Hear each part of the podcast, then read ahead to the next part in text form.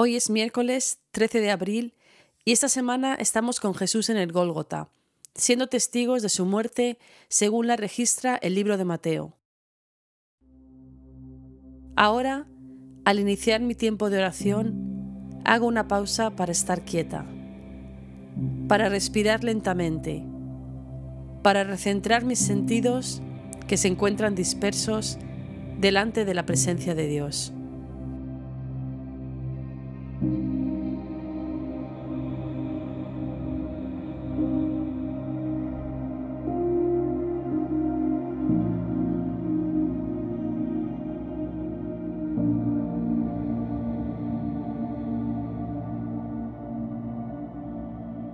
Jesús, tú eres el camino, la verdad y la vida.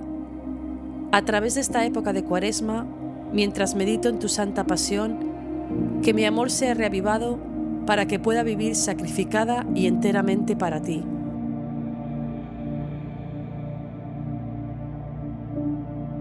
Hoy escojo regocijarme en la misericordia de Dios, uniéndome a la alabanza ancestral de todo el pueblo de Dios en las palabras del Salmo 78. Sin embargo, Él tuvo misericordia y perdonó sus pecados, y no los destruyó a todos. Muchas veces contuvo su enojo y no desató su furia. Se acordó de que eran simples mortales, que desaparecen como una ráfaga de viento que nunca vuelve.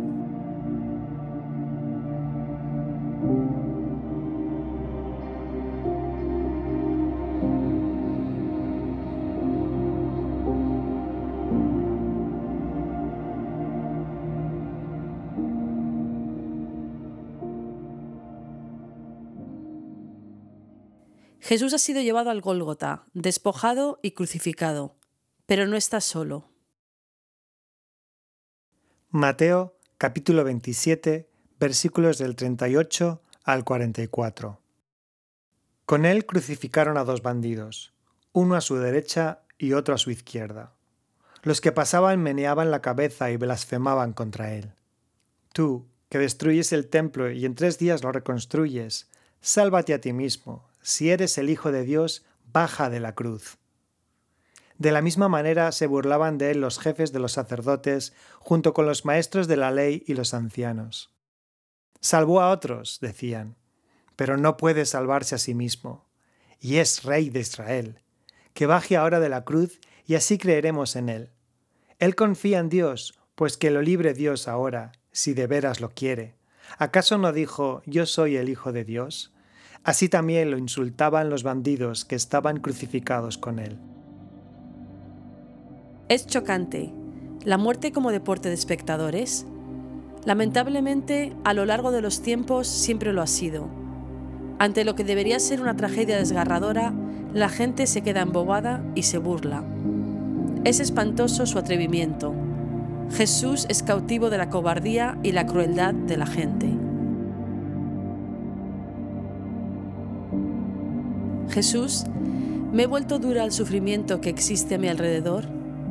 ¿Me he acostumbrado a la violencia gratuita? ¿Trato mal a la gente cuando lo están pasando mal? Jesús, Hijo de Dios, ten misericordia de mí, pecadora.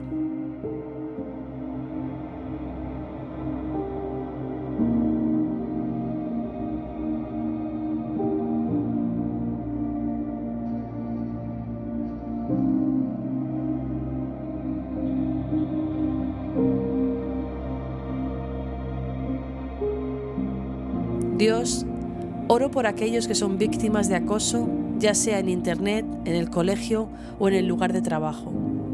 Padre, haz que tengan fuerza para aguantar, defensores para intervenir y una vía de escape. En silencio, oro por alguien que conozco y que está sufriendo a manos de otros.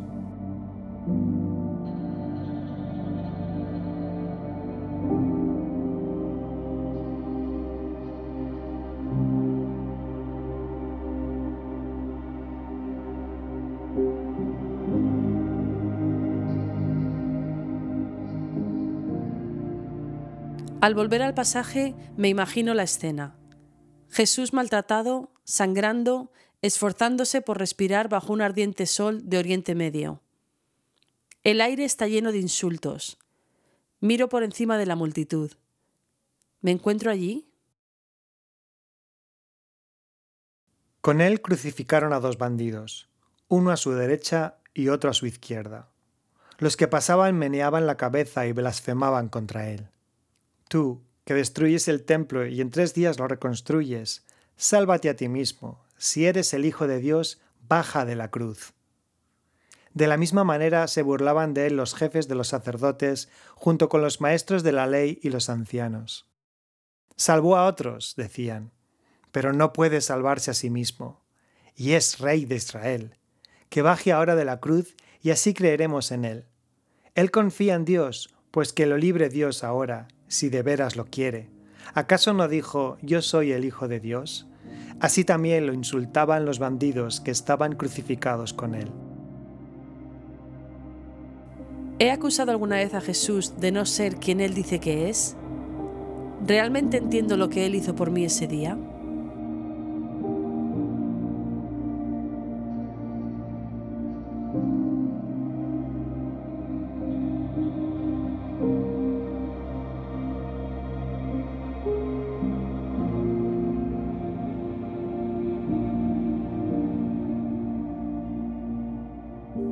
Tenía que haber sido yo, Jesús, pero en tu misericordia interveniste.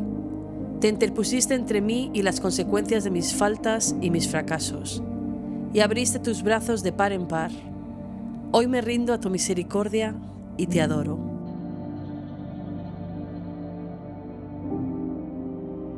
Y ahora, mientras me preparo para llevar ese tiempo de oración al día que tengo por delante, el Señor, que me ama, dice en Isaías 55. Que abandone el malvado su camino y el perverso sus pensamientos, que se vuelva al Señor, a nuestro Dios, que es generoso para perdonar, y de Él recibirá misericordia.